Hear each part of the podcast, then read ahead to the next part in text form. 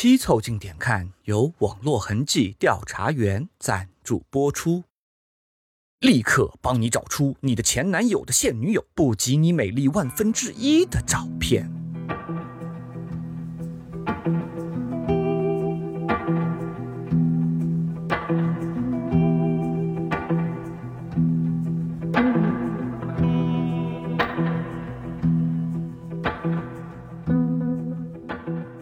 凑近点看，屁事没干。这是宇宙模特公司的三个小兄弟为你带来的一个向往摸鱼、寻找观点的都市生活观察播客。我是李挺，一个最近把自己卖给工作的胖子。我是包装浩，一个好久没做盘点的年轻人。我是江哥，上半年兵荒马乱的中年人。你们可以在各大播客平台、小红书关注、订阅、凑近点看，这样就不会错过我们的任何更新。如果听到什么地方让你脑洞大开、深以为然，也请别忘了为我们评论、转发，并且标记为喜欢的单集。如果你身处一种平时很忙、周末可约的低血条打工人状态，也可以来检阅一下我们和 Bear Market 为你一起专门制作的周边 T 恤和消暑清凉小葵扇手机气囊支架。在凑近点看的小红书店铺，你还可以领到优惠券，欢迎随时来逛哦。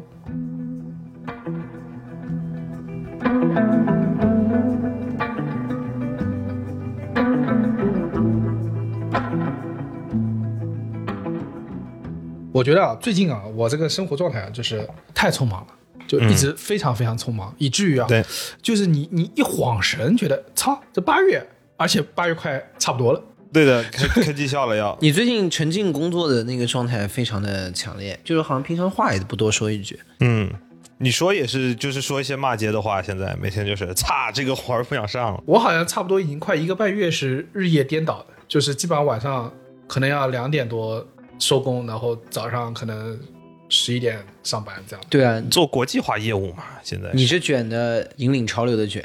对的啊，，就是就是本来啊，以前我在那个来到这个欧洲团队之前啊，我有个幻想，就是说，哎，他们不是夏天不工作吗？那我是不是也可以不工作啊？后来发现不是的，那没有的。你的幻想是你可以像欧洲人一样的节奏工作，其实结果真实情况的是，老板把你放过来，就是为了让你把欧洲人带入中国的工作节奏。不是因为你知道我我老板是个意大利人嘛，然后他就一直在跟我强调，他说他说 Revel 啊，就是你不要那么 Chinese style，it's European team，然后就你只要你要适应这个节奏。后来发现，哎，我适应的呀，那你们别放假呀。你说 No fuck，it's Chinese company。对，I'm Chinese。对，I'm Chinese。李挺的问题就是，他们放假了，李挺的活没放假，这就很要命了。何止啊！我跟你说，连他们本地活都我干了。我跟你说，你在欧洲同事面前，你就是一个工作战狼。我靠，对的，确实。你明天就把你头像换成吴京算了。对，胸口一个中国，对，在群里发四个大字，一个中文，说休假虽远必诛啊。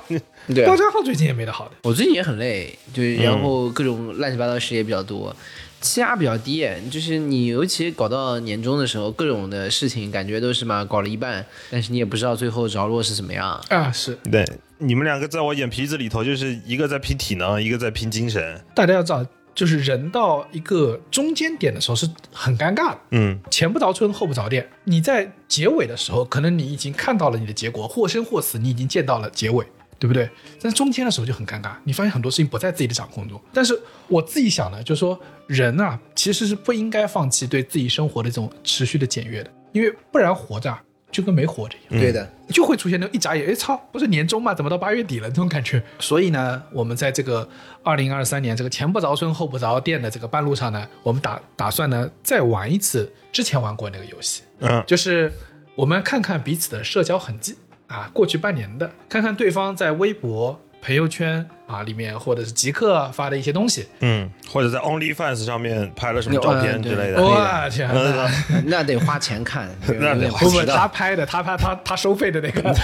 这个部分我们付费节目说。对我的意思就是，江科发的，肯定还是对我们收费嘛，对吧？对，我们可以向彼此提问，通过这个呢，提醒一下彼此，在过去的时间里，我们在生命的里面留下了什么样的痕迹嗯我们二一年做过一次之后啊，二二年就没做。你喝了金桔片，你声音都变了，感 觉 刚是唐老鸭们。我以为是网卡了，你是不是偷偷在我们不注意在那边抽氮气了？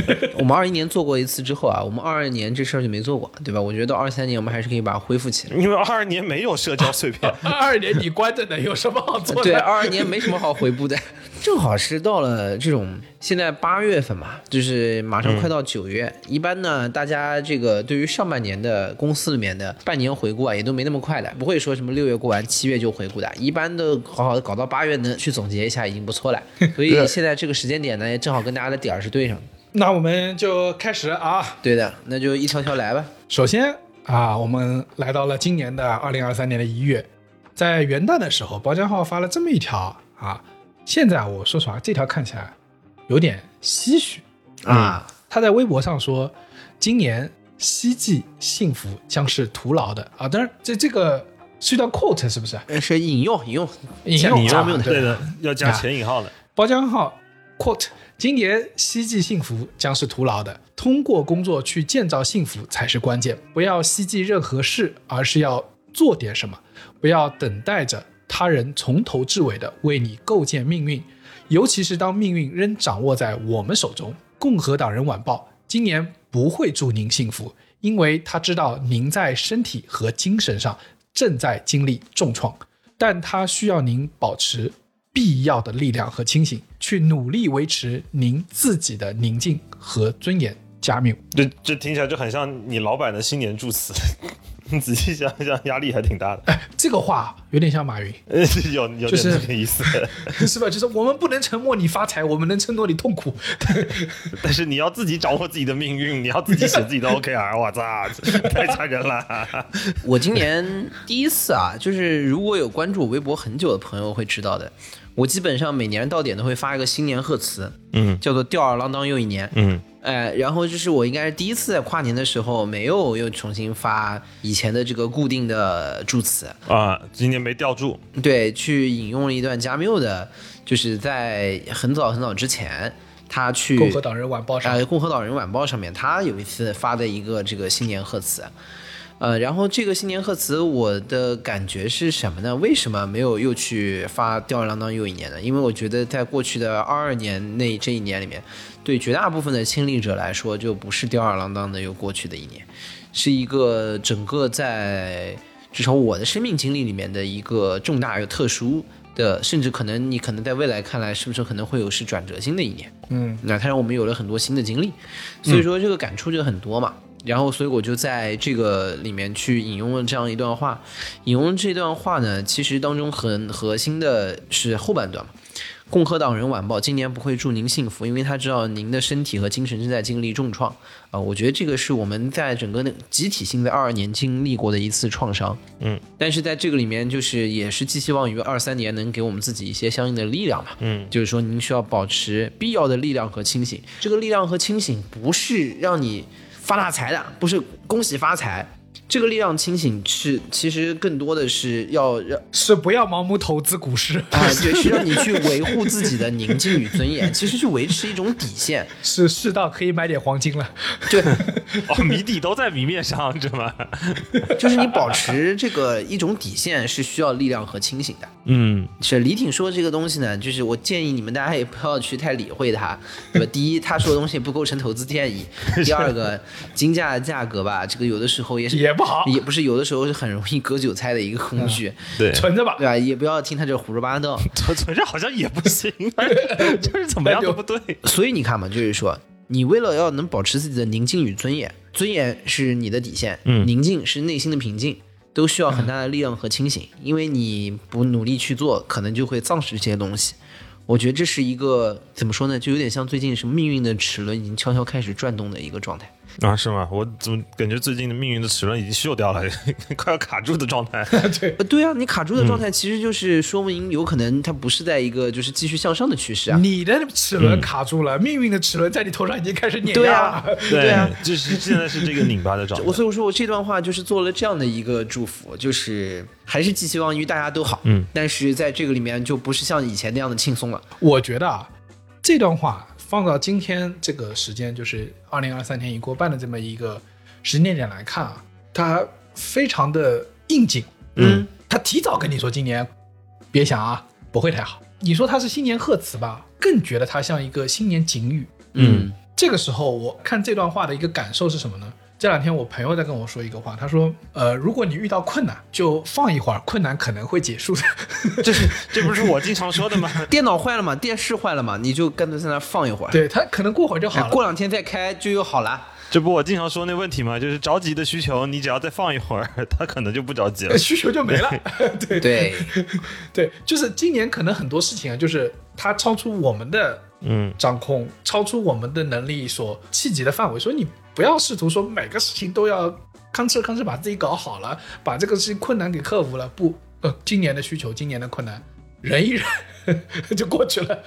因为这句话放在年初其实很有意思，年初刚放开嘛，那个时间点是大家对于未来的生活和生命会有很大很大的期望。那尤其经历去年那样一年，对，但实际上来讲，年初只是一个恢复正常的一个点，它啊并不是一个上升的点。可以看到后面还是有很多艰难要去应对的。是，这是它背后的第二个问题，就是去年我们一整年的时候，我们有很多的负面情绪，我们可以将它直接归因于疫情，但是实际上 今年发现不是疫情，是咱自己。大家可是都是凭实力把自己搞得现在这么惨啊，并有有关系，但并不是决定性的关系。就像我们在一个球队里打球，去年我们能怪那个教练傻逼，今年不行了，今年只能一直说 my bad。对对，今年就是一个，其实上半年的时候，其实所谓的。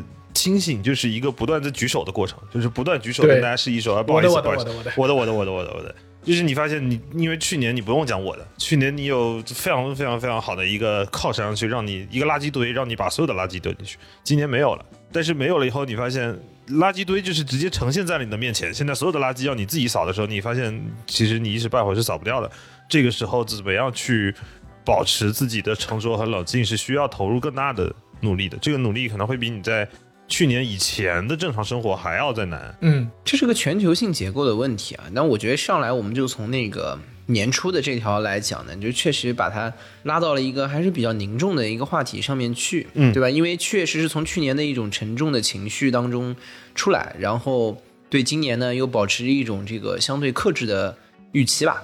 然后我觉得可能整个今年的整个复苏可能也不及整体大家的这样的一个谨慎看好对谨慎看好。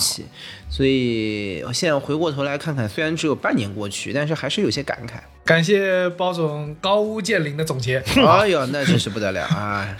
我年初的时候就给大家打了一针，对，打了一个预防针啊啊，包总不比什么手机经济学家要准啊，啊，高到哪里去了？真是。高到不知道哪里去了。往下翻哈，就是上来先说了一条这个我的，我翻李挺呢，看他一月九号发了一条微博，我给自己表表功啊。然后一月九号，李挺在微博发艾特小青年帮号送的礼物到了，希望能救我一条狗命，发了个照片，一盒片甲黄。对我在年初的时候就已经预料到，今年这个日子肯定不大好过啊。这个要一颗保命的仙丹。要可以对保命的仙丹，是这样的，这是我送李挺的生日礼物，然后这个好像是，哎，是什么场景来着？我怎么突然送你们这玩意儿？呃。包浆浩以前跟我这个，因为我不喝酒嘛，但包浆号嗯就是经常要应付一些酒局，他就说，当我遇到这个酒局的时候，我这个存了一颗仙丹，这个仙丹叫 片仔片仔癀知道 然后我说，哦，有这个东西啊，对，然后说这传闻当中是可以最后让你吊出一口仙气的神奇药品。我听这个东西有点好啊。家人中啊然。后那个就是豪气的包浆号说，哎，等你生日，我说我给你也搞一颗。我哎，这好像我跟李挺相互之间会说一个什么，一个说什么好东西，就说，哎，那今年生日送你啊。而且那个片仔癀这个东西啊，我我作为一个福州人，我是从小看着这个药的广告长大的，但是我一直以为这是一个很稀松平常的药，跟那个止咳糖浆一样的，所以当时我还说一句风凉话，说这东西用得着生日送啊，这不是随便买一买就有吗？然后他们你们两个提醒我说去看一眼售价，你说的是牛黄解毒片吧？对，直到你看了价格是吧？直到看了价格，我看了价格，你觉得这东西不简单？啊！你确实是爱他，你确实是爱他。它很像什么那种什么古代神仙什么搓自己身上的泥，然后给你吃了那个救命那种，这么很大一颗那种，就一个泥丸啊！大家知道，嗯它真的是 literally 的一颗大型巧克力，你知道，就就是就没有巧克力跟弹味儿的巧克力珠那么大的一颗巧克力。对然后你每次的，你千万不要整一颗巧克力都吞下去啊！没有那么难吃的巧克力，谢谢。对，但是大家知道这个这个片仔癀，它虽然长得像一颗大颗巧克力啊，什么大颗麦丽素，但你千万不要整颗吞下去啊，就噎死了呀！噎死自己。哎，所以它是它到底是怎么服用啊？是每次吃吃一小块吗？片片一点吃，片啊，它反正你可以把它切几个小块，然后然后就就就吃，而且你要每次嗦落一下也行，你不嫌恶心，嗦一会儿放回去，下次拿起来再嗦一会儿，再嗦一会儿，或者你自你可以自己先嗦了一会儿，嗦了一会儿放回去，下次说有需要的人再拿过去接着嗦了。对我刚才就在想这个问题，李挺卡我可以把它打在自己的一个什么戒指上面，然后谁来？然后你以为是什么钻石戒指啊？就那个小时候吃的那个糖，对对对钻石糖。对对对。然后你你碰到有谁要亲吻你手背的时候，你就把这个有片仔癀戒指的时候给他吻一吻，然后祝你长寿平安。Kiss my 片仔癀，对的，May the force be with you 啊！然后我跟你说，你要是在古代，那就是对吧？这个谁亲了一下你的这个 呃药丸戒指，谁就可能被治愈了。药丸，我操！你这这谁就可能药药丸，药丸。那就真的要不是吻。我跟李挺经常会有一种什么好东西说啊，我现在生日送你，好像我就是说这个话的时候说离他妈的生日太近了。没有没有，你说这个话很久，但是呃，跟大家报告一下，这个情情况是这样的，其实包浆浩在他生日的时候大概就已经说了这个话，就是五六月份，嗯但是问题是他忘了，所以说我生日的时候，我主动提起来说，包江浩，你是不是还还欠我一个生日礼物？他说 什么东西啊？我说我说骗仔话啊，好好好，送送送送送送送。李挺大回说：“这可是我的然后命。我跟大家说一个感受啊，就是这样，因为我我不喝酒嘛，”嗯，不是，我觉得所谓的那么高什么什么神奇的作用啊，反正至少在肉体的上感知上来，目前没感觉到特别的哎，怎么样我。有有，我要说，因为你你是拿酒后续命的那个当用的，我是不喝酒，但我骗了点吃吃嘛，反正来了来了，对不对？就是你不吃白不吃嘛，有便宜不占王八蛋。我怕久了过期了嘛。然后我跟你说啊，呃，跟跟跟大家报告一下这个用后体验啊，先跟大家报告一下，没收钱。呃，我我吃什么东西和吃这个的感受一样呢？嗯就是我我有一次我外婆给我配了一个什么人参精华，人参精华，然后对对对，有两个效果。第一个，那那几天精神的确特别好。然后呢，第二个呢，好像起到了一些这个反安慰剂的心理作用不用。不不不不，好像起到了一些这个男男性健康作用。哦 哦，林林婷那两天觉得自己龙精虎猛，哎呦我操，小鬼十五岁，然后钢筋铁骨哦。原来搞到最后永远还是在卖海马多边丸。我们这个节目，就是我没有想到，我一直以为他是就是什么让养生而用。我跟你说，应该就是你的心理作用。他吃完之后，顿时觉得自己行了，那天表现也更好了。不不不不不不，我我没有觉得自己行。包家浩，你试试看，改天你不喝酒试试看，你骗一骗，你相信我。啊，就是包家浩，你要这么想，就是你喝了酒吃这个东西变成正常人，那你要是正常人的时候吃这个东西，那可不能起飞啊，哎 那不对能起飞。你喝酒的时候是负值，然后他给你 我喝了酒吃东西也没有变成正常人，我就是后面觉得它很麻烦，那他妈那么大一颗大泥丸，我好像现在还丢我冰箱里呢。对，你可以嘬一嘬，嘬一嘬。对，没事嗦了一下，嗯，所以这个是我们我在一月九号，就是我生日之后十天收到了来自包浆号的礼物、啊 上半年总结，李挺龙精虎猛，那个重温青春。难怪你最近工作这么有劲头。啊！我操，年年头续到现在，那个药就没断过，现在李挺长期服用。然后过年啊，过年李挺好像又发了一个春节的祝福，啊，对，这个春节祝福是这么写的：说我好喜欢今年漫天的烟花齐鸣，太像对过去所有压抑的怒吼，对自由和重新回到成长的欢呼。经历过无法抵御的苦难，才能明白驱赶年兽的那种喜悦，才能听懂云层深处礼炮声音有多像希望在敲门。我们都会很好的吧，像过去那样好，就像少年时那样好。祝大家后面没写完，然 后就贴了个视频，那个片仔癀的药劲上来了。祝大家是一个倒装，God bless you guys。哦，是这样子啊。啊，国际化业务是吧？江河，你读李挺写的这个稍微动点感情的，你就完全读成那个，你你这个读的才真的像 AI 读的，你知道吗？就或者叫做祝大家一个感叹号，然后呢？你让李挺说吧，你不，我的重点在于说什么呢？就是和包家浩的谨慎乐观不同。嗯，我在年初的时候，尤其有些听我们节目长的人知道，就是我我小时候家里是离婚的，所以说我是过年会去我爸家里，就是吃年夜饭的。嗯然后吃完年夜饭之后呢，我有个标志性的习俗，也就 personally 我自己一个人就就是我会自己回我住的地方，然后你可以理解为就十二点大家放完烟花我就走了。啊，说的惨兮兮啊，对的，我没有没有，我从小就觉得这是一个非常酷的 MV 场景，就是我一个人啊走在冷峭的街道上，然后天上漫天烟火与我无关。嗯 你还觉得挺酷，反正反正兜里有好药，无所谓。这时候放一首张震岳的歌《爱我别走》啊啊！我不知道为什么感觉很合适啊，怎么又酷了呢？但是今年我有一个强烈的感受，就是我不知道是去年这种呃压抑和那种积闷在我心里沉淀下了什么，以至于今年在我呃新年放烟花的时候和以往不一样。因为我们这一代人其实不是像我们爸妈那一代人，就说嗯呃以及更早的经历那种就是物质匮乏年代，我们总体上是一个增长年代，是一个物质丰富的年代。咱小时候也没有说什么肉吃不起，鸡吃不起，大多数不会啊。基本上是能吃到荤腥的。啊，对对对，在那种情况下，我们其实对过年的烟花是一个单纯好玩的心态。我们没有人会对烟花说，就好像古人说我们放烟花是为了赶走年兽那种瑞雪兆丰年那种喜悦感。仪式的意义是被消解了很多。我们是没那么强的，就是过年他你要不给我红包，这个年也白过了，就 就是那种感觉。啊，这个很重要，这个很重要。是不是？嗯，我我们现在是非常 realistic 的，就是你嗯你要不给红包，不然这个年过了有什么意思啦？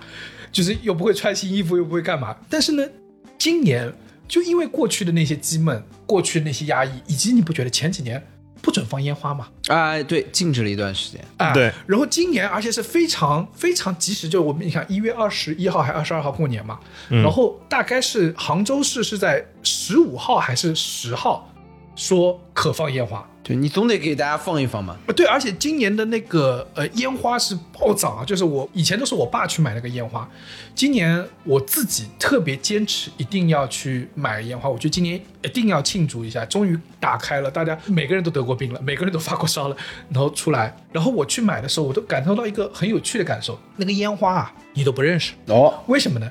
因为过去几年啊，就是就禁止烟花，导致那个烟花已经开始出现了一些新变种，就不能放那种大烟花，嗯，要搞那种加特林啊，就是要搞一些花头，你知道吗你你？见过那种电子鞭炮吗？就是那个哎之类的鞭炮尾巴挂着一个音箱的那种。然后据我所知，就是我到那边，然后所有人都在抢那个烟花，也没地方，就你只能搜，就说啊哪里有卖烟花的，小红书上找。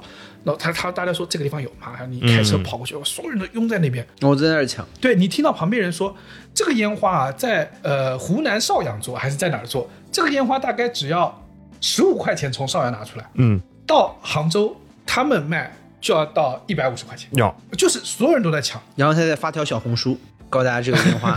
哎 哎，哎哎人家所有人走的比我们早 哎，可以的。然后我买到之后呢，那天晚上到了零点，然后我们随便的看完了那个春晚，然后去放烟花。当烟花起来，然后好像好久没有整个我，当然我在小镇啊，就是很少很久没有这个整一个小镇都在放烟花的状态。这好像是可能稍微在过去几年那个呃农村里才会有那那么密集的那个过年烟花啊。嗯，然后我那一刻的感觉就是，哇，今年充满希望，所有的厄运是不是都被烟花的那个爆炸给消除了。就那种属于有一种我操对，驱赶了年兽的那种喜喜悦感。然后这个时候，我在旁边告诉你，今年寄息幸福将是徒劳的，通过工作去创造幸福才是关键。不需要寄息任何事情，而是要做点什么。不要等待他人从头到尾构建你的命运，尤其当命运仍然掌握在我们手中，先从买炮仗开始，自己研制火药。那可就进去了。那，今年确实放炮，感觉放的比前几年要狠，而且今年过年有个很明显的感觉，就我的除夕结束那天，我之前的节目里不是说过，我带那个翟老板，今年我们在福州过的年，然后我带着他们在那个我小时候的那个生活圈二十分钟走完嘛，二十分钟速速通我的人生前十五年，就在大年嗯三十的那个晚上。不做 City Walk，对，然后完了以后，那你肯定十二点你得赶紧回去啊！十二点到了家以后放炮。今年有个很明显的感觉，就是过了十二点了之后，那个放炮的声音就震得耳朵开始就是嗡嗡响，嗯。所有人就是真的是攒了不知道多少年的炮，可能都打算今年好好放一放。感觉你被你说的感觉是意大利炮，就感觉。你惨了他那炮好像放一放，你怕是另有所指。就是所有人都是家里可能存了很多那种蓝火加特林，可能也跟我家住的稍微偏郊区有关系啊。就是大家放炮放的比较野，所以这毫无顾忌。有一种很强烈，而且你你知道，就是有的人会通过画面来判断年过去了，就是你看到午夜十二点，你的市区是烟花、星火，但是没有人。但在郊区，你是可以通过听觉来判断年过去了，就是一阵子非常强烈的，宛如白噪音一般的那种炮仗的声音，延续大概三分钟、五分钟之后，瞬间安静，变成零星的炮仗的声音，然后你就会觉得，嗯，新的一年到来了，去年的灾厄可能都被轰的差不多了。而且我我有时候特别期待那种，我不知道他看的是哪个台的春晚啊，有可能已经到十二点十五了，他还在放炮，他之前不知道在干嘛。他可能在 YouTube 上看吧。对，有时候很想去问你们刚才忙啥呢？刚忙着看春晚，难忘今宵要听完，嗯春晚也会让你去放炮啊。所以就这样，在烟花声中，我们的年过完了，嗯，然后我们就来到了二月。一月就过去了。二月初的时候啊，包家浩发了两个很有意思的东西。第一个，他在他的极客上告诫啊广大的军民同胞，广大军民同胞，你这个广大军民同胞，你这个阵营不太对啊！年前是跟所有人，你这个是波斯万达论优势在我，总坐高见。年前还叫大家冷静呢，年后就是优势在我，我就是一片勃勃生机，万物锦发的境界。呃，刚才我们这段啊是很冷门啊，这已经是早几年网互联网上流行的东西，就是刚才那个是假光头的录音的那种模仿，是。全国居民同胞，全国居民同胞，这还真的就只有你们俩能模仿。对。呃，包家豪发了一个说告诫全国军民啊，呃没有就告诫全国军民，这是他自己加的。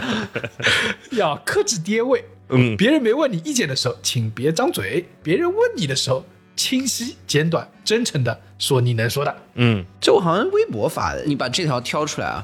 我其实当时讲的是什么概念呢？我说就是克制跌位有两条最核心的模式，就是第一个最一劳永逸的方式就是就是闭嘴。别别人没问你的时候，你别说。我跟你说，什么时候是最有爹味的？就是永远说，我来考考你啊！这他妈就是爹中之爹，你知道吗？妈的，没人问你，你还考我呢？也没有问你意见，妈的，你就他妈张口闭口纵观世界局势，这是最爹的。你这尝试，然后别人也没有问你意见，然后你跑过来就是要知道别人的生活。然后第二个问题就是，你还有一些这个如何防止跌位的情况出现呢？就是当别人呢问了你一下，有可能也是礼貌性的问你一下，你可别就是山啊海的，然后妈的哇，想这可轮到我了。对，这可轮到我了，我准备好了，我准备的太好了，我。准备太好的人容易容易被封杀。下面我要开始装逼了。对，哇塞，什么就开始纵观世界风云，这边风景多好，然后又是我听这个说的，又是我听那个说的。我跟你说，说说二手资料就特别容易跌。嗯当然你老是说说我想当年那个也很跌。那是一手不可考证的资料。，对对，对，就真诚清晰的说简短的结论嗯就 OK 了。如果你的结论对别人有帮助的话，别人会就继续去问那些相应的细节。所以我就说什么呢？就是当时二月份啊，二月份的时候，我还是一个二十多岁的小伙子。当然，现在我们录制的时候已经来到了八月份，我已经是个三十 岁的三十岁的 老伙计了。对对对，老伙计了，对的。但是我是觉得，就是随着年纪的逐渐长大，我觉得有个很重要的点，就是我们吧，作为一些青年男同胞啊，然后大家还是尽可能的做多做一些自我审查，就是自己身上有没有长出一些爹味来。就是就是我们这一路成长以来深恶痛绝的这种爹味的这个状况，到我们是在生命的某个阶段，是不是也会自动长出来？要还是要控制控制自己，控制自己本身这种毒性的发作，好吧？他 他又要开始全国居民统包，对 对对，全国居民同胞要控制自己身上毒性的发作，就控制自己去跟全国居民同胞表达意见的那种欲望。请求求求求大家，对吧？对不管你是男生还是女生，你是男爹还是女爹，反正做爹也不是特别正确的一个方向。对，做做爹要给钱的，我跟你说。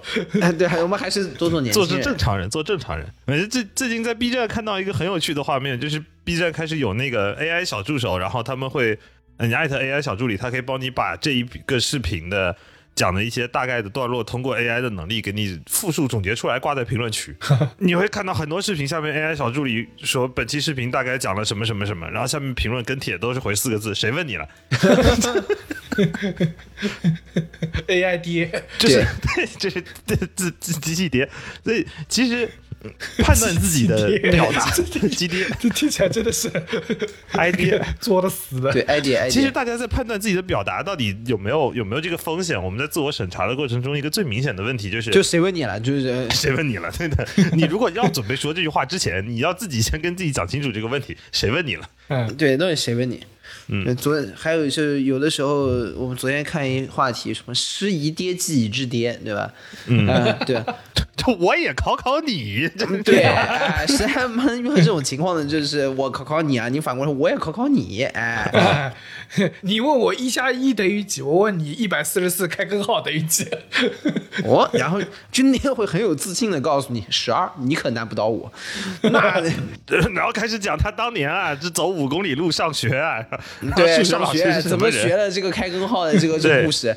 陈景润的二姨是他的朋友，这时候那个弹幕就要刷过去了，根本难不倒他。难道他真是天才？这 个自省，就是说这个我自己对自己的一个反省，对吧？然后发微博上面跟大家共勉一下。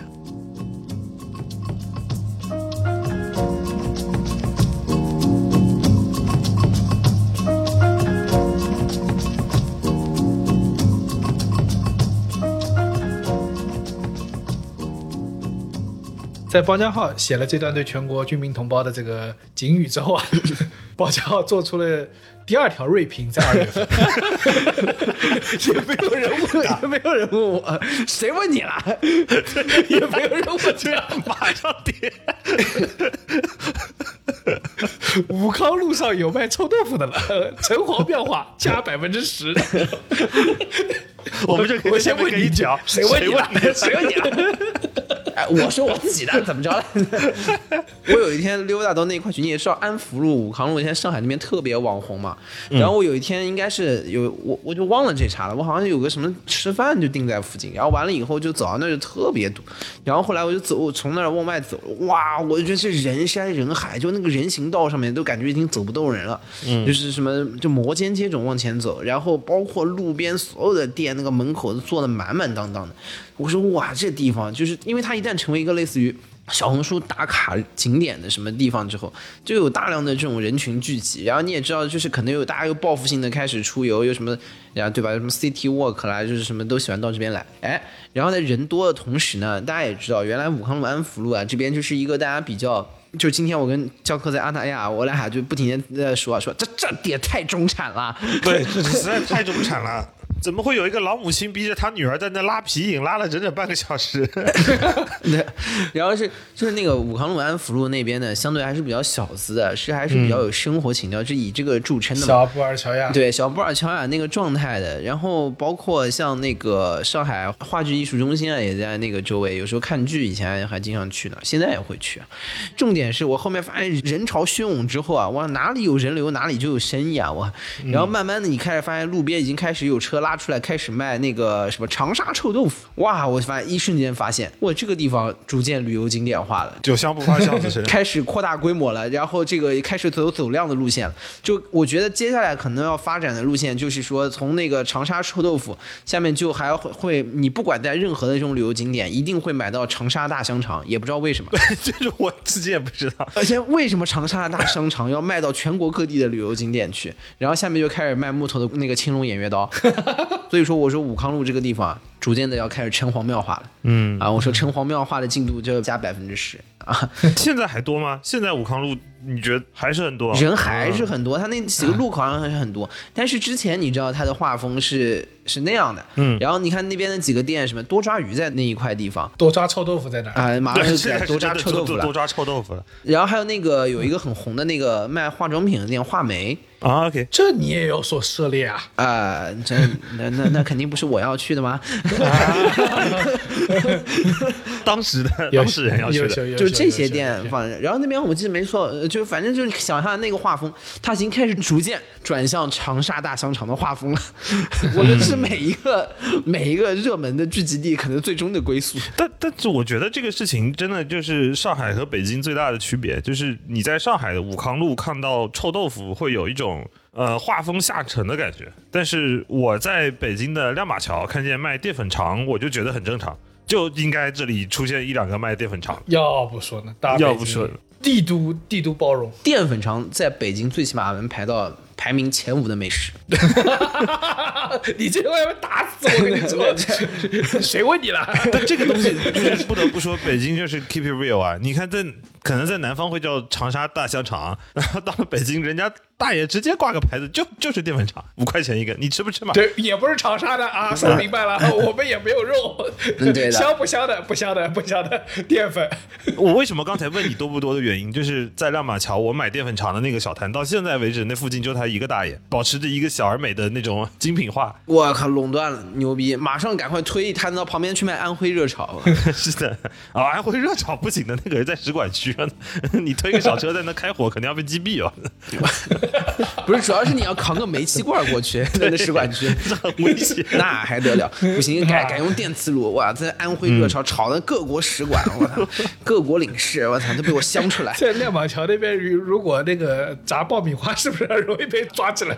哎，对啊，你这么一说也是啊。如果你在使馆区一些中东国家门口卖中东小吃，然后你到了比如什么什么美国使馆门口，可能卖的就是爆米花，哎，有点有点老卵的，可以可以搞一个的。但是你到美国使馆门口卖爆米花的，砰的一声，你以为 CIA 出来就把你抓了？卖爆米花和炸爆米花，我可以自家是烹好了过去啊你可以烹好了过去。我不是怕凉了吧？我不是怕凉了吧？要先说。拿微波炉打一下，你这砰一声，那边可能火箭筒也砰了一声。也不知道谁爆了谁的头，嗯。对的，对的。然后二月份，我们之前节目也说过，整个二月份我跟李挺都是在国外。我在澳洲待了一个月，李挺下半个月去欧洲待了，也将近待了一个月吧，好像。照理说应该是你们应该出去有有多听多看多感受，怎么你们俩都没什么社交痕迹？二月好像他们都是我在发因为二月份我发的那些东西之前就已经说掉了，我的二月啊，份你们发的价值更高，撑起了一期节目。撑起了一期节目，对吧？啊，没想到二月仅靠包浆浩一人就撑起了整个二月。对啊，在这个评价完这个五高路之后啊，我们这个包浆浩又告诫全国军民同胞，继续锐评。锐评董宇辉被北京市政府授予评估人才奖啊。有请包总来做一下评论。我发了一条，我说，因为董宇辉被那个授予评估人才奖当中有一条说还赠送了一个北京户口，大家都知道哦北京户口吧是一个还比较难以获得的户口，北京的护照，北京的 CD 证那可不好拿的。比起上海户口，其实真的难度系数要高很多的。如果大家有了解过的话，然后我我看了这个之后，我我当时发了条微博，我说赠送北京户口，形容中出现了一种抬入八旗的错觉。对，我还转了这条微博说，那我就是赘婿了，现在的状态。对，那江科早就抬起了，大家知道，就是前清的时候啊，对吧？有一个很重要的呃一个礼遇叫抬旗，就是说把你抬入八旗当中，把尤其是把你抬入到这个原来是包衣是吧？应该是把你抬入上几旗里面，嗯正黄旗啦、镶黄旗啦，对吧？这个什么正白旗啦，就是之类的。这个里面呢，就是等于你的身份就变了，你是旗人了。就是贵族了。对啊，你老老北京了，再也就是这个臭外地的帽子摘掉了。北京 citizen，然后呢，就是考虑到北京户口的难以获得的程度，对吧？也看到这么多人在为之而努力的生活，然后你再看到一个赠送北京户口的时候，你就出现了一种非常当代的这种抬入八旗的感觉，就是认证你是北京人，你小孩可以在北京上学。这跟对吧？以前旗人子弟是可以接受相应的教育的，可是有专门的教育机构是专门对旗人开放的，你说都对得上。对，因为其实你在北京，如果你有公居、工作居住证，就我们平时叫的北京绿卡，你有那个东西，小孩也是能在北京上学的。但是考试你得回去的，嗯哦，是吗？那对啊，你你你高考还是要回到你户籍地去考啊。所以其实那、哦那你这样子的话，你在北京上学意义不大。你就可以跟北京人一起考。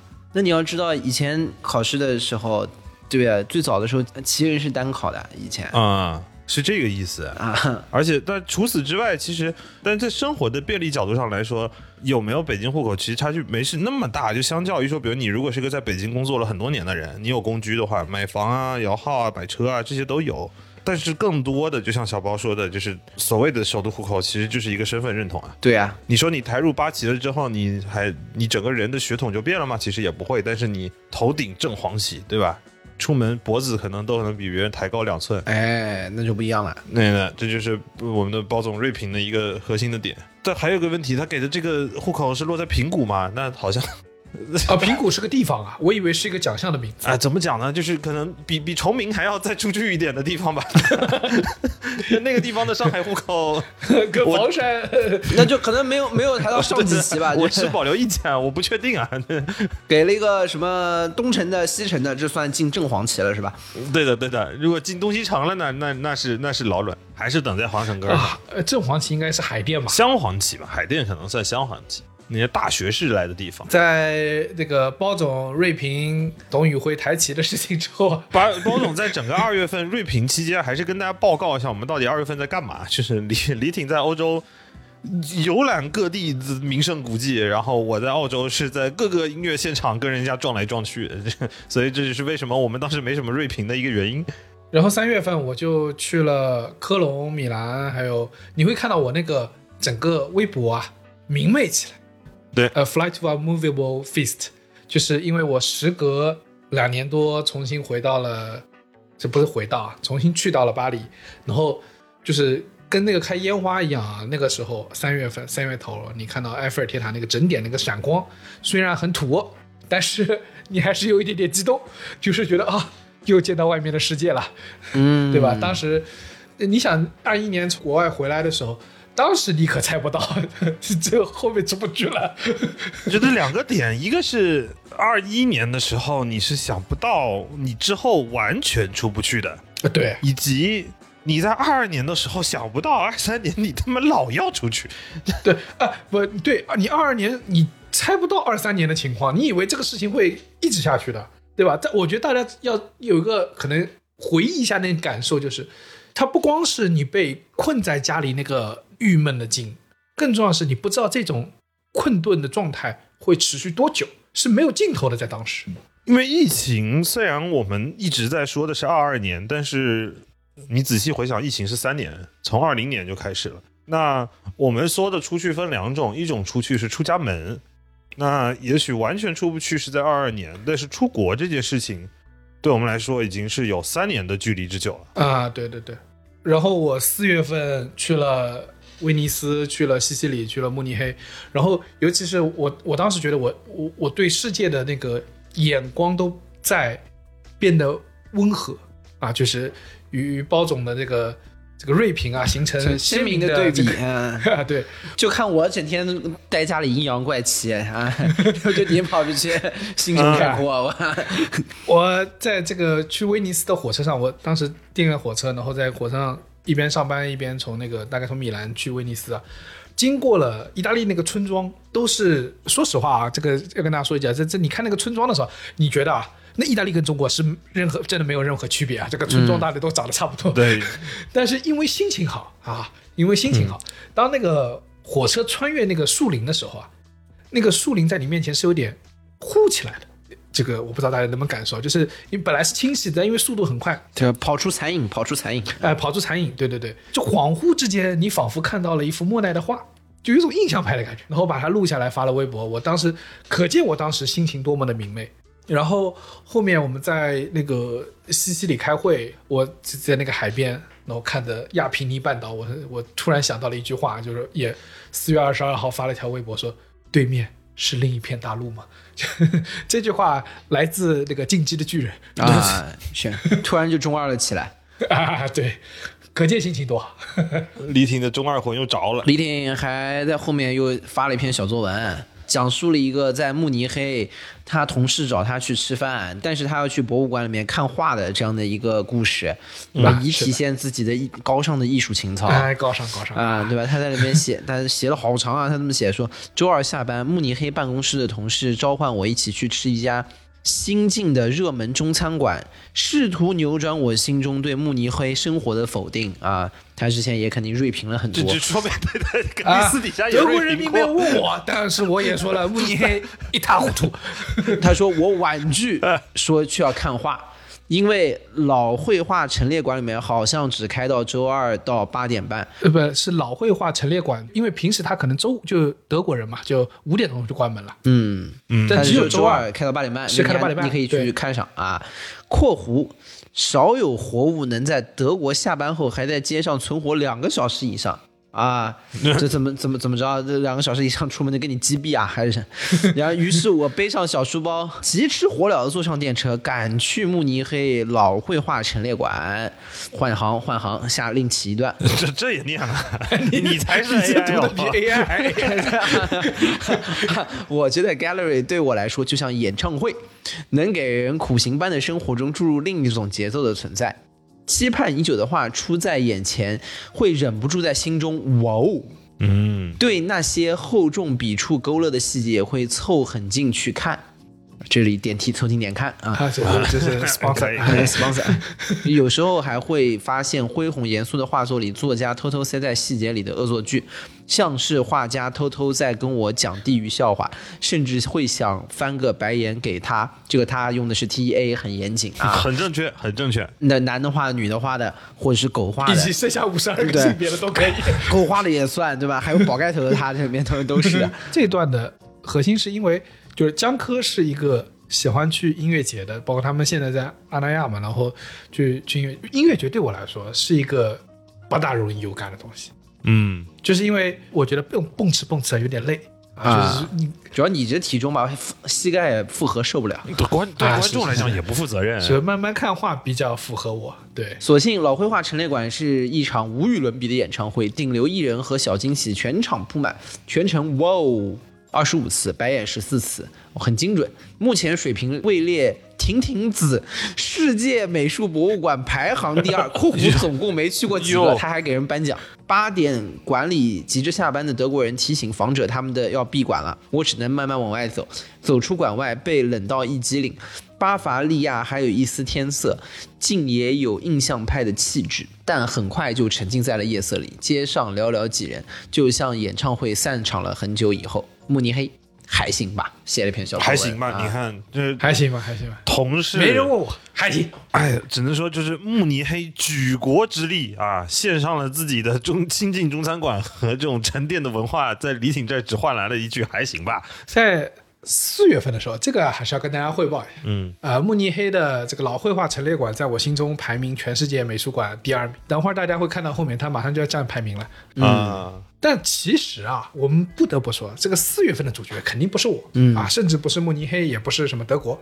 四月份的主角是谁呢？啊，是我们的江克先生啊。因为四月十四号的时候四幺四啊，啊，我们的江总啊领了个证，啊，去去领个试一试。领了个国家级证书，国家 国家国家认可，国家认可合法合法啊。结了个婚，结了个婚啊。看到翟老板发的优质的照片里面，那个被迫营业的江科和他们家养的那条狗啊，我们全国军民同胞齐齐受上了让我们恭喜这个福逼的转发。啊，对我们大家基本都在转发，让我们恭喜这个逼。呃，其实四月份这个领证，我之前其实节目里浅聊过一次。拿的时候，它其实并没有那么那么重的呃仪式感，我觉得很大一部分原因是现在民政局没有人去了，所以啊，你们去冲了个业绩啊？得来全不费工夫。已经不叫得来全不费功夫了。就是当你想你进去的时候，在一个空无一人的民政局，有八位工作人员同时站起来迎接你，只为了把你两个人身份证收走这一件事情去复印。排面，对的，这个事情就排面，而且就是人闲到什么程度呢？我记得一进门，八个人站起来，然后说把工作那个身份证交出来。我跟我媳妇儿两个人把身份证交出来，是一个工作人员拿的，传给了第二个工作人员，第二个工作人员去复印。复印完了以后，第三个工作人员拿了两个小单子给我跟翟老板去签。这个时候，第四个工作人员把那打印机里头的纸抽出高来给我度分工，，高度分工。对，精细化分工。我跟你说，给你抢救一顿都用不了这么多人。我也觉得。然后我们进去的时候就也很简单，嗯、跟大家报告一下，如果感兴趣领证大概是什么环节呢？就是你们两个人会进到一个那个小的一个工作间里头，会坐着一个工作人员，然后让你们脱光衣服检查。你这个领哪国证？那是早早该做好，你到那个时候才查嘛，稍微有点晚了吧？那个时候一查说李挺是个女的，他还是会给你几个文件稍微签，这个文件其实也很简单，就是一些基础的身份信息，然后确认，然后声明，签完了，同时呢，工作人员就会在旁边去帮你打那个结婚证的那个本儿，大概头尾不过。十五分钟的时间，中间最明显的一个仪式，就是因为在结婚的签文件的过程中，每一个文件要按一个手印，会给你一个红色的印，泥按按了一张、两张、三张，第三张我还没按呢，证打好了。我当时就想说，那我第三张是不按，那这个证现在怎么说啊？就就这么快？你产生这个念头还挺危险的，不知道为什么。就是因为它太快了，它整个流程，这个证从你去跟工作人员说你要去办结婚证，到你拿到结婚证这个过程，快到你三张文件签名都没签完就已经打好了。这时候你就拿着这个证，呃，我们去的那个民政局，其实在小红书上还挺红的，因为它离那个前门、纳什拉尔还有西城区的一些那个胡同里头拍照的一些打卡的点。都有很多交集的地方，所以很多人会在那个地方领证，领完了去旁边拍照。我当时还担心说，那么红的那个民政局，那是不是我们拿那个领证拍照那个地方很很很挤呢？其实也没有，殊不知婚恋市场如此萧条萧条啊啊！极其萧条。不过我今天还是学到了新知识，有红的民政局和不红的民政局。对的，因为你其实，在当地的各个民政局都能领嘛，但是有的时候可能你领证的那天还是要拍些照。掏出大众点评，呃，寻找周围评价五星以上的民政局。是的，这家民政局在必吃榜上，对，这叫必解榜，必解榜，大众点评必解榜，觉得？这家必须来解一下 啊！哎，我记得前几天七夕的时候，哪一个民政局竟然还开了一场搞了个直播，不是说一天没人去，然后弹幕说怎么还没人？这就说明没进必吃榜。我跟你讲，黑珍珠民民政局、米其林民政局，我操，应景不能叫黑珍珠，不好听，这是红珍珠，红珍珠民政局。我跟你说啊，可见啊，他这个分工已经分到什么程度了？分到这个人实在没事情做，说领导这样好了，我弄个直播吧。这 弄个自媒体吧，看看有些达人会不会为了流量他妈的硬结个婚，来结个婚或离一个。强行结婚。哎，不过整个领证这件事情还是挺好玩的，对啊。虽然虽然不能说鼓励大家感兴趣有空都去领一领啊，但是整个整个经历还是很神秘的，因为你想你是。就是在这种轻描淡写的过程之中，甚至不如你下楼倒个垃圾麻烦的一个过程中，你完成了一件人生的大事。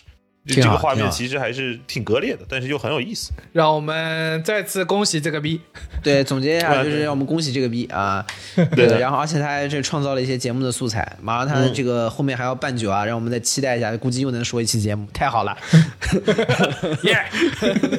然后喜酒的时候，你们那桌就放一个台子，我跟你说，就在下面解说。直直接在那解说，对对，我们那儿吐槽江哥的婚礼应该可以做一期节目 是吧？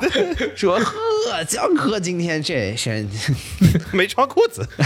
还是留到那期节目里面说。对的，啊，然后呢，就到了五月啊，五月我很喜欢啊，五月是我的生日月。然后这个包浆号正式进入三字头，对的，我正式变成了一个 三十岁的男性。这是包浆号消失的第三个月，大家发现没有？从三四五三个月没有包浆号，中间不知道在干嘛，大概在成长。就在转，成长在转，在开始进进行一些就是跌位的转型。对，但是重点一到五月，李挺先发了一个很变态的微博，他发条微博说：“为什么我的 B 站给我推的《极乐净土》都是男的在跳？”我觉得这个问题你应该问你自己。对，我也觉得。但我至今没弄明白，就是呃，五月份应该是刚开头，应该是那个浪姐不是开始 promote 了嘛，就是开始做一些嗯，预热啊这些的了。然后呢，它当然中间有一个很重要的一个点呢，就是最火的就是《极乐净土》嘛，最早的时候。哎，对，就是美伊里亚上来，然后美伊里亚因因为可能芒果台开始啊都没有期待到这件事情，因为他们是可能认为对对对，美伊里亚突然就是横扫了所有的人气榜。对他们可能开始觉得徐怀钰啊什么就搞一下去年王心凌那一套，就觉得可能更火。结果没想到啊，这个我们二次元的力量，二次元的力量你不得低估啊，是不是？我以前啊其实是没有看过《极乐净土》的，嗯我是没有看过的，就不知道为什么我在 B 站上沉浸这么久，但是我竟然你对那个歌的旋律没印象吗？肯定是看过那个歌一响，我你肯定听过，但是我没有特地去看那个舞，只是你没有，可能以前听的时候没有在意他那个哎，对对对，可能 whatever，因为你老看男的跳嘛，你当然不会在意。对，主要女的跳你都不看，你就是看男跳，那他妈 我这个要跟大家说呀，就是以前呢，就可能我也听到过，只能这么说，我的记忆里是没有这个印象的。嗯，就是可见这个舞蹈啊是没有打动我的心的。但是呢，那段时间我去看了一下这个美伊里亚的，发现哇，这东西有点厉害。这个刷一万遍不过分，有点结你可以反复看不同版本的美伊里亚的极乐净土，直到你突然发现了有个叫 CK 哥的人，这个是一个很酷的一个小伙子。这个小伙子。Since he was very young，然后就身上已经穿的 CK 那么一件衣服，然后跳的如此带劲，让我觉得美伊里亚也不过尔尔。就是你觉得它是原版，那个在 B 站应该是一个就是播放量极高极高的视频。可能有千万级是吧？就是类似于就是 B 站的镇战之宝类的视频，对就首先《极乐净土》这个偏二次元的这种宅舞嘛，不是，就是本身就是 B 站的受众的群体非常好，然后重点是那个小小兄弟跳的真的有点可能太好了，就是、啊就是有点超他越，有点技，就是他很重要的是什么呢？就是呃，很多人只是模仿美伊里亚，只有他在超越。对对，我觉得他超越。我觉得很重要的一点就是他首先舞蹈方面的技巧我们也没有那么专业啊，但是就是很明显，就是他确实节奏啊、卡点啊，他在每一个动作里都注入了灵魂。对每一个动作都做得非常的极致，他有一种由内而外的散发出来强烈的自信。嗯，啊，这个自信，我觉得是超越了什么，不管是性别啦，然后包括审美啊，什么什么这些，我们都都抛开，抛开不谈。就是你可以感觉到他在那一刻，他好像是一个类似一个室内的一个大体育馆里面在在跳，就是周围还有，很多同学他，跳的时候，周围因为他的可能同学啊什么都在围着他。然后我跟你说，这这个很重要的点就是，可能作为一个男生在跳这个舞的时候，有一些同学们是抱着看笑话的那个状态在看。对但是看着看着，你就被我操，他你可以看到他们眼神变了。我跟你说，他们产生了，你看到他们的眼神竟然出现了一种向往，一种敬仰。对，我觉得就是他是强烈的自信，然后在那一瞬间，因为这种自信啊，让他进入了一种很强烈的自我，就是你会觉得他在这个当中，第一他自己是快乐和享受的，他抵达了极乐净土。对，极乐净土。然后第二个就是，当你他进入那个状态的时候，每个人都向往进入自己的一种就是心流，或者是自己的一种极致去释放的那个声音。他摇着肩膀向你勾勾手，说：“欢迎来到极乐净土。嗯，我来了来了来了！然后就是我可以感受到，就是他的那个光芒，应该就是在他们的那个现场的那个场域里面，就是笼罩着。他就是今天那个体育馆里面的王王者，没有人在这个里面超越得了他。我觉得还是很厉害的，这还很厉害。就是你就是纯粹极致做到一个程度啊。嗯，我我觉得极乐净土这首歌有点神秘，就是因为 B 站不断的给我推的都是男生在跳的，我我 somehow 我发现一个状态，就是嗯，男生跳的确有种独特的魅力。我就说还是你的问题吧。这还是你你这是爱看吗？我的我的我的，my bad my bad。因为其实我呃稍微延延伸，不光是极乐，其实极乐净土我也看过那个东南亚的那个那个那个猛男舞啊团，他那个猛男舞们也跳了团对他们也跳了。啊然后 B 站有一个叫做好像是叫库马桑的一个哥们儿他是给王嘉尔做伴舞的，就是有一段时间 B 站有大量的类似那种专业选手下场跳宅舞的那些视频。啊，不光是男生，也有女生，但是跳的非常非常好的。一方面有反差，因为它最早是个女生跳的舞嘛，所以你本身有反差。然后另外还有一个就是，就像比如说金星为什么那么厉害，还有一个很大的重点是男性的力量还是占优势，力量占优势了以后，有一些动作的完成度上面可能就会天生占点便宜。会有一些不一样的表达出来，就是在在同样的舞，因为宅舞本身是一个，呃，当然我们都不是一个特别了解二次元的嗯朋友啊，所以我们我也不敢在这里妄下定论，我只是单纯说我的感官，我觉得宅舞是一个非常适合，很容易学。很容易形成统一化、整齐划一的起舞的一个一个编排，嗯，但是当这些专业的选手进场的时候，他们会给到这些舞更多细节上的表达，因为他们的动作会更到位，甚至他们会在编舞里头加入一些自己个人的理解，就是用刚才大白话说，就是 他的情绪已经完全进去了。对，让你模仿没让你超越啊，这是很常见的一句弹幕。他就是所谓的超越，就是他自己在里头已经在表达一些自己的内容了。对的。然后可能我觉得就是李挺五月份精神状态啊，就是不太正不太正常啊。那那个看《极乐净土》是我最后的辉煌，可能不是极乐净土的问题啊，我觉得这个可能是他的一个疏解的渠道。是李挺精神不太正常状态的一个表现，是开始狂看男性极乐净土。就是你看他到后面其他的李挺发的一些内容啊，就是不停的在吐槽工作。比如说五月二十二号，他发上午衣服没穿够，冷得让人无法投入什么事情，在努力工作还是应付一下之间，犹豫了一小时十五分钟，也算赚到。时间来到了五月底六月初，嗯、他就又写了一个说。一个加班到半夜的六一节，远不如一个搭配周五提早下班的六二节。嗯，啊，他作为一个杭州人，就已经开始胡说八道了，现在是。不，呃六二节是杭州人民的一个传统节日啊，节日是吗对吧？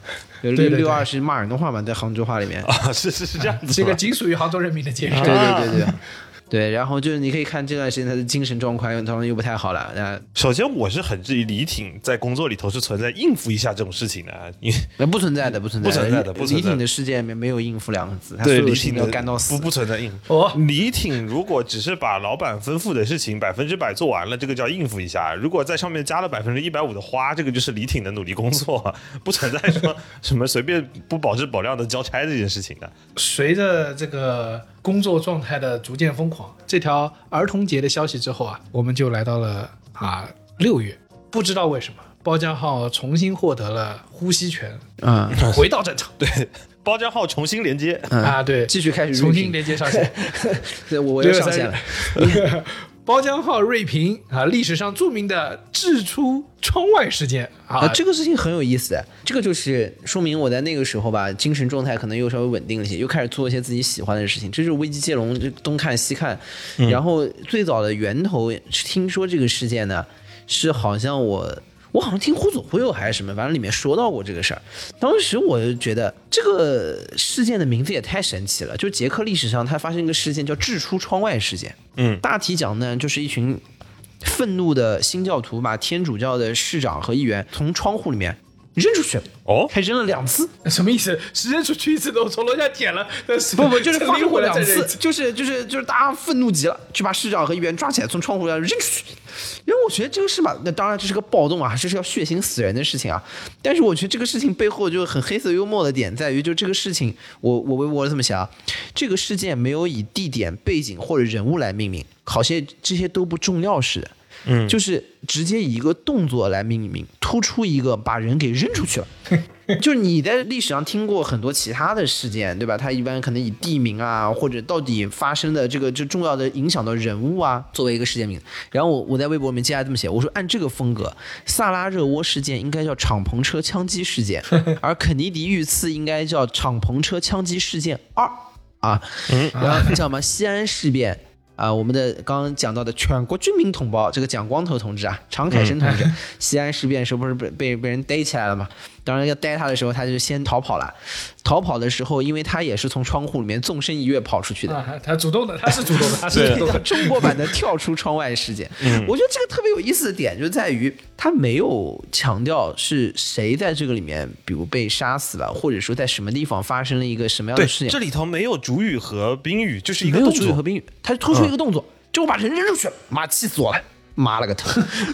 而且是这不一定是人，对 对，这是可可这看它可以是任何东西对。掷出窗外事件，它是突出一个就是把人扔出去。呃突出一个 motion，对对，然后我就觉得这个命名方式特别特别有意思，然后就联想到了，就是比如说你说这个这个西安事变，嗯，我们就经常会以这个地方来命名，对吧？嗯，比如我们会叫什么某某什么惨。案，西安那个应该是个叫什么什么山事件，因为他不躲到山上，然后那个说那个山上那个石头上还有一颗呃那个追杀蒋光头的一个呃什，么对对，有那个石头缝，弹孔，然后还有对弹孔，啊，那也不知道真的假的。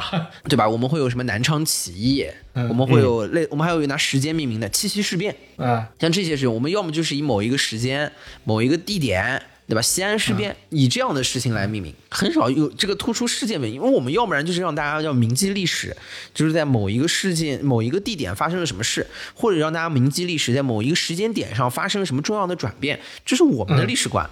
然后，但是我觉得他们特别有意思的点就在于，他们就突出这个动作，嗯，对吧？然后我就觉得这事儿其实很幽默，就跟我们的好像角度是不太一样的。但是你反而有的时候在这个里面，你会觉感受到他很强烈的一种情绪在里面，你不觉得吗？啊，对的，我们强调的就是一般来说是这个事件或这个时间显得很独特。对，我我们想要把这个事件的背景尽量在这个命名里头能够给大家一些感知。因为它一般是意味着它就是这个事件的命名会占据某一个地点，嗯，占据某一个时刻，表示这个事情的重要性。比如说秋收起义是从此以后秋收不能再提，就只有秋收起义这个事情叫。秋收起义，对、你不能说有一个事情叫呃对本能寺之变啊对吧？然后的就是你在本能寺就按这个方向来，因为你在本能寺后面发生再牛逼的事情，没有这个牛，没有也就是这个个本能寺之变了。啊，天王山之战，就天王山从此以后只能就这个事只能。打来之战，就打这个仗，对的，不能在天王山上面吃烧烤这件事情就就错了。对的。但是你没有说掷出窗外事件，就是就是之后还可以我我锁定了一个动作，你又不能叫你又不能叫掷出窗外事件。这件事情就会让你后面就是你在做任何事情的时候，你可以给它赋予一个意义，你就给它起这个名字。哎，这就很酷。今天发生了推门回家事件，脱裤蹲坑实验是脱脱裤蹲坑 脱裤蹲坑实验听起来也很酷。今天窜稀了，就是脱裤蹲身事变，哇，遭遇了不测。遭遇了如厕，我跟你说没有不测，遭遇了如厕。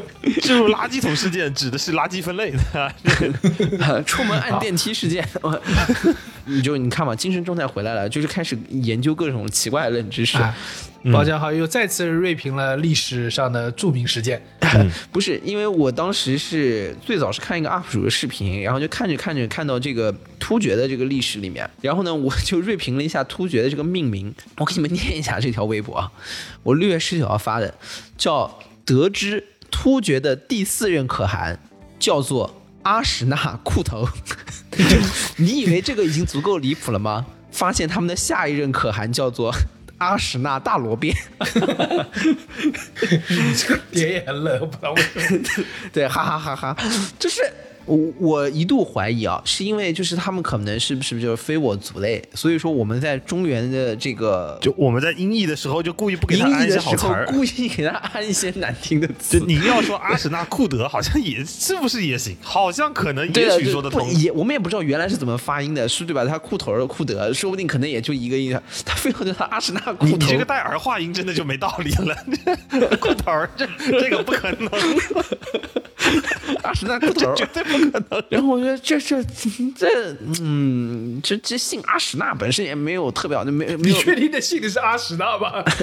姓阿或者姓阿史都有可能。他下一任就阿史那大罗变，我以此推测他应该就姓是阿史那，对吧？就是本来呀、这个叫裤裤裤头呢，问题也不大，但你前面加个阿史那，这个事儿就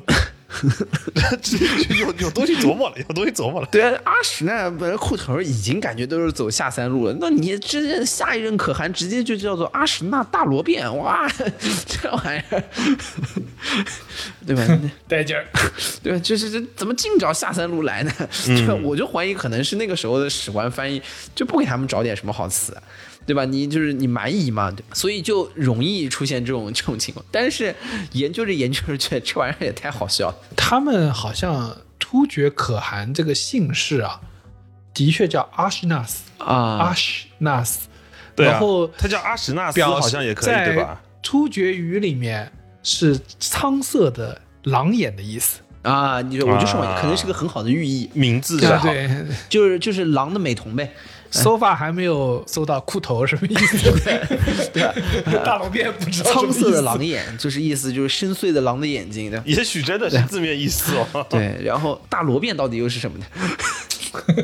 经不得细究，经不得细节，无法推你，就放过突厥人吧。是，关键你也不懂，对吧？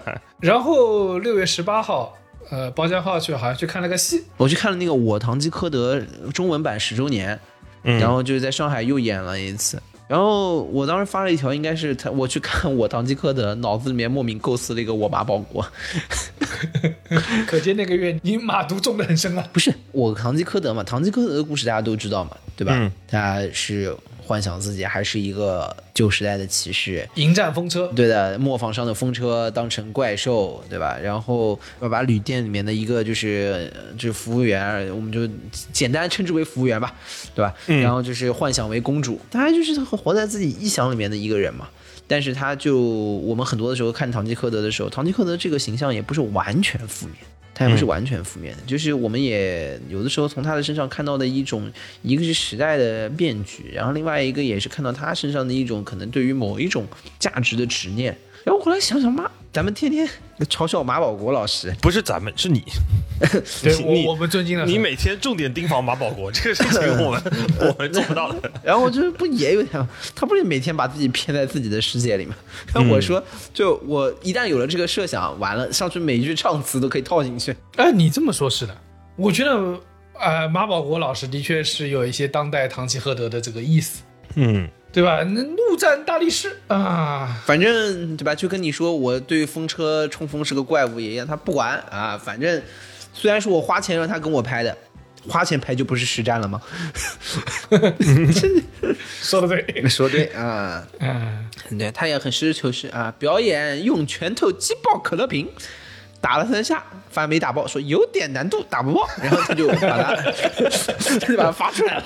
就是你 你说马保国骗人吗？整个视频里头没有一句假话，那没有一句假话，我就要给大家表演出手击爆可。都是在陈述一系列的事实。哎，这就是堂吉诃德精神。我就是小时候我在看那个堂吉诃德的时候，我当时就有一个感受，就我跟大家说一下自己这个奇怪的小时候的联想，就是，嗯，你你当然看堂吉，因为我们今时今日看那个翻译，其实是没有办法说跟当年的西班牙人看到那个那种好笑的黑色幽默感是感觉不出来的，咱这个翻译中，嗯，但是你还是能感觉到一件事情，就是所有人都在嘲笑他愚蠢，嘲笑他出现幻觉，但是在堂吉诃德的心中，那个磨坊风车是真的巨人，嗯。在他的心中，他并没有把它当做磨坊风车，他真的把它当做巨人。他，但是当他认为他是真的巨人的时候，他敢于向他冲锋啊！啊。对，如果你面前有个巨人，你敢不敢呢？你不见得敢。所以这就是这个戏剧的复杂之处。那最后他的觉醒不是有个镜子骑士嘛？举了面巨大的镜子，就是照到他面前，然后最后等于让他能看清这个。就是我觉得这是很复杂的。那最后我们马保国老师会不会当中醒来呢？最近不是他还去点评了这个 UFC 啊，对 UFC，不是点评解说，太他妈抽象了。有有一种就是你就把他给他弄死。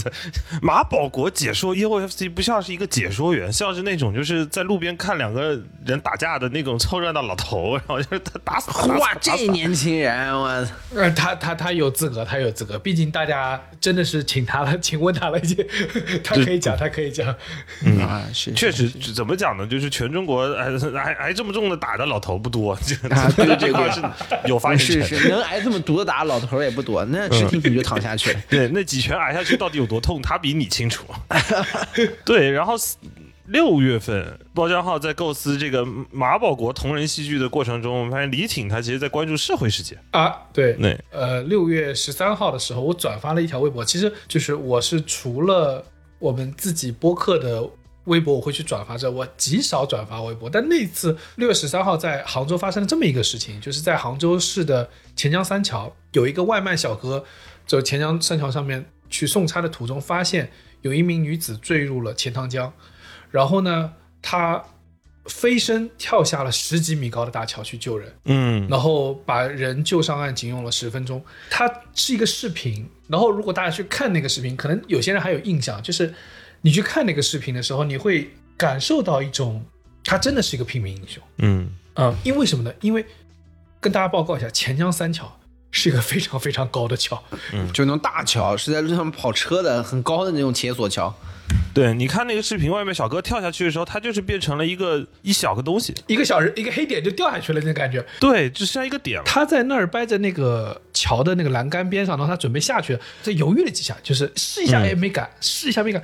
就我觉得那个状态啊，就是你知道他是个真的英雄，就跟我们刚才说那个那个堂吉诃德一样，就是呃真的有点怕，那个的确有点太高了。然后，但他最终义无反顾的跳下去了。而且我说实话，一点都不完美，他不是那种英雄式的出现，他就是一个这个普通人从桥上掉下去那个方式跳的。对，等跳下去之后，救上了那个人，而且后面应该知道是这个外卖小哥，他因为跳下去的时候没有很好的这个入入水 姿势啊，这个也 也是很正常的一件事情，嗯，导致他那个胸腔应该是有一些些骨裂啊，对对对对，受伤了。但 anyway，就是为什么我会转发这个事情呢？是因为我的感受啊，就是到六月份的时候，我已经头埋到工作中去了，就是我当时觉得这一年好像怎么都不好，好像过不好了。然后在那个一个个就是不好的消息之中呢，你突然听到了有一个在社会之上闪光的点，一个真心的没有利益诉求的救人，一个平民英雄的出现，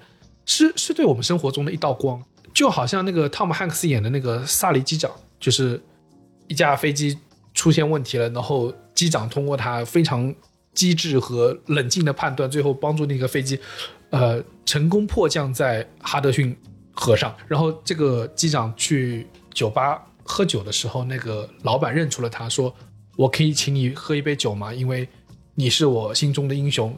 纽约和美国在过去的一年里尽是糟糕的消息，你是我看到的唯一的光。”然后我觉得这个跳下去的外卖小哥就是这种感觉。嗯，你想请他喝杯酒？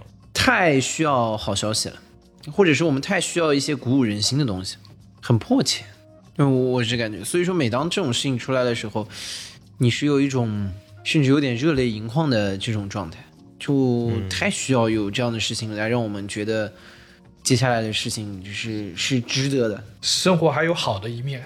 然后我们就来到了七月。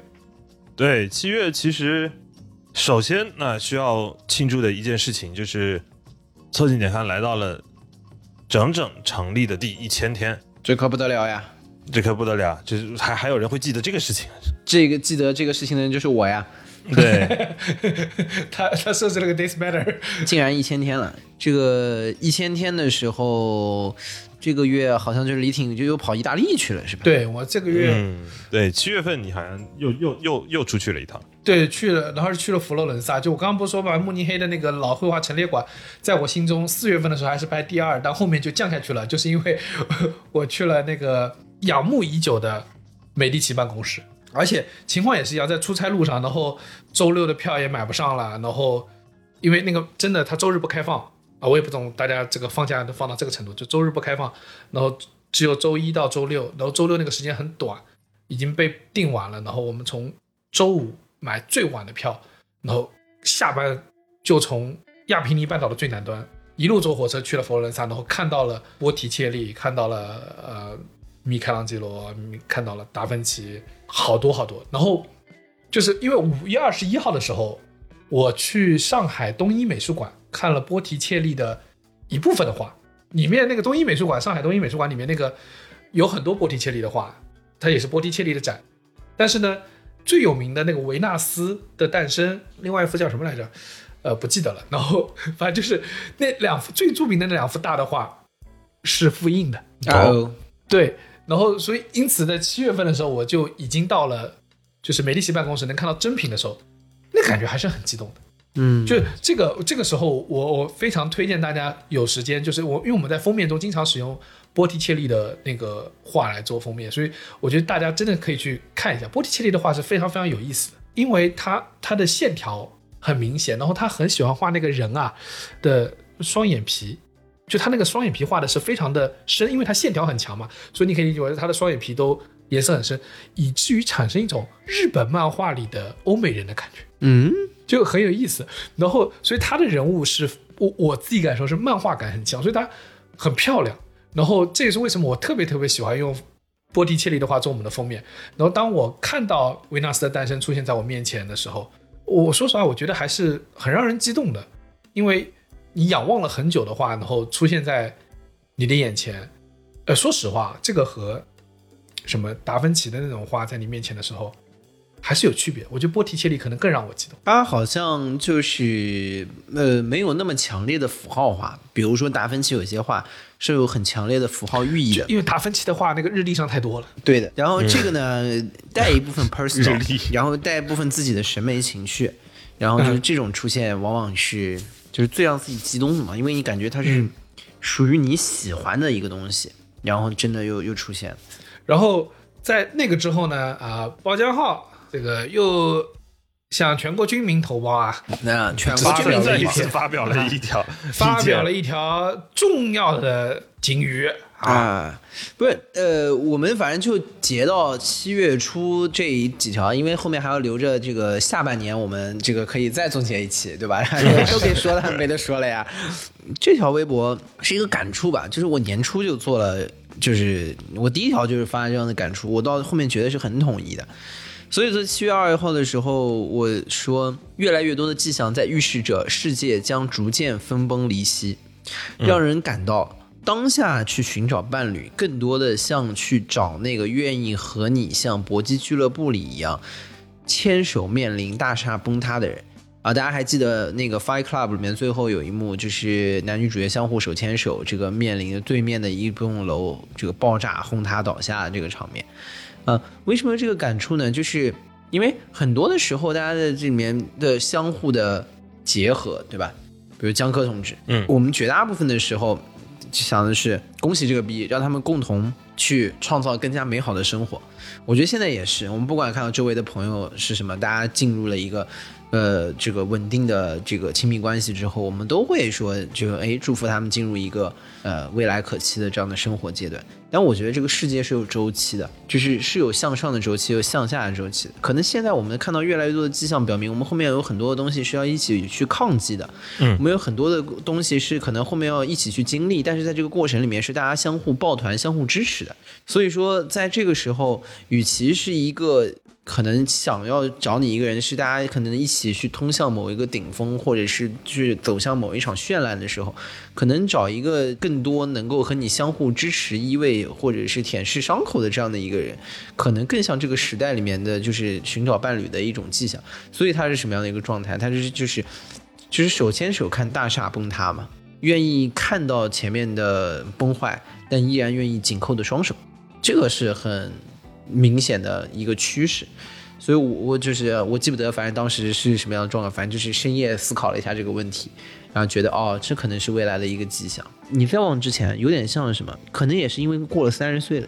你再往前，可能的时候你是想找什么？上上学的时候，你可能是想找一个晚上手牵手回宿舍，手牵手回宿舍应该是你的呃，初中、高中 男室友吧？不不，这是回到宿舍前面的某一个十字路口，你们要岔开。，要岔开。哎你这个就是大学生活的 手牵手回宿舍是江科吧？不，你你这个就是大学宿舍的生活体验稍微薄了一点，基本上它都会有一个十字路口要分开的。对，我说可能你那个时候是什什么什么状况？手牵手回宿舍，然后突然有教导主任这个抓早恋的，那时候还中学呢，然后你愿意两个人手牵手狂奔的人，就是就是教导主任都追过来都不撒手，你知道吧？然后大家就在这个中学的夜色里面全力的奔跑。你说你可能以前是是是这样的，是这样的一个人，对吧？啊，然后可能或者是有一个，你可能在某一个阶段，你找到的是一个愿意跟你，比如说手牵手去各种音乐节啊，去上男厕所的人去看更大世界啊，什么什么之类你你满脑子还是想着一起去 Glory 我跟你说。对你现在满脑子还是，这是为什么你喜欢看男的跳极乐净土？我靠，你自己审视一下，现在知道问题你你自己审视一下，对吧？我们大部分的时候看出来还都是这个什么。对吧？女的跳极乐净土，然后她可能有什么高跟鞋版本的啊、丝袜版本的啊，这个是啊、很多细分领域的 我还看过那个穿皮卡丘那个这个公仔外套跳极乐净土啊，可能还有悲伤蛙版本的，你怎么还没看到呢？对吧？然后我就说这条，我觉得是一个一个感触吧，就可能这是面未来我们面临的一个状况，这个也会体现在我们可能亲密关系啊，或者是我们自己的伴侣的一些关系的情况下，嗯，大概就是这样的一个想法。我觉得就是到这儿，就是把上半年的我们能有的先回顾一遍呗。嗯，嗯，就上半年的回顾就这么快就匆匆过去了。我再读一下包江浩这条微博，他说：“让人感到当下寻找伴侣，更像去找到那个愿意和你像搏击俱乐部里一样牵手面对大厦崩塌的人。”请问包江浩在这个句子里使用了什么样的从句？我操，Thank you.